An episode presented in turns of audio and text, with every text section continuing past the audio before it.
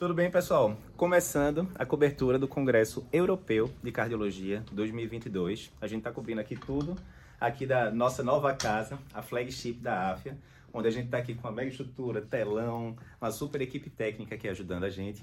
E ao longo desses quatro dias a gente vai cobrir várias diretrizes, vários artigos, tudo o que você precisa saber das novidades do Congresso. E vou começar por um trial importante. Vê só, paciente que infartou, o que é que ele vai ter que fazer depois? Vai ter que usar um catatal de medicação que diminui risco cardiovascular.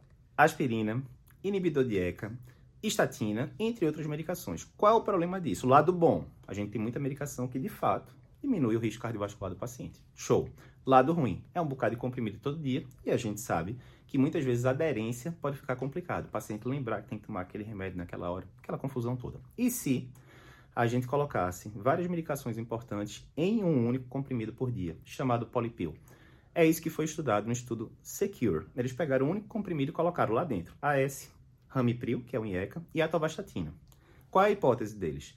Se a gente pega pacientes que tiveram infarto ali nos últimos seis meses, um grupo usa o tratamento usual, está todo mundo acostumado. O outro grupo usa o tratamento usual, mas combinado com o polipil, ou seja, a aspirina, o IECA e a estatina, está lá no comprimido só, mais simples de tomar. Será que isso vai diminuir desfecho? Foi o que foi avaliado.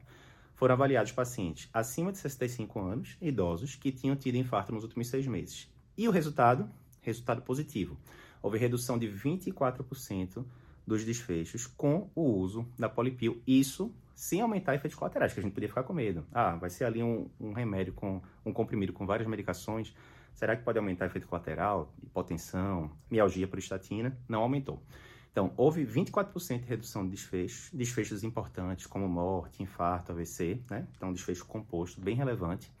E fica a pergunta agora, com esse importante trial, que sim, tem algumas limitações metodológicas que a gente vai falar lá na live de revisão total do Congresso, mas com esse trabalho positivo, apresentado pelo Dr. Valentin Fuster, provavelmente o cardiologista mais conhecido do mundo hoje em dia, como é que isso vai ser incorporado nas próximas diretrizes? Essa é uma dúvida que a gente deve descobrir em breve.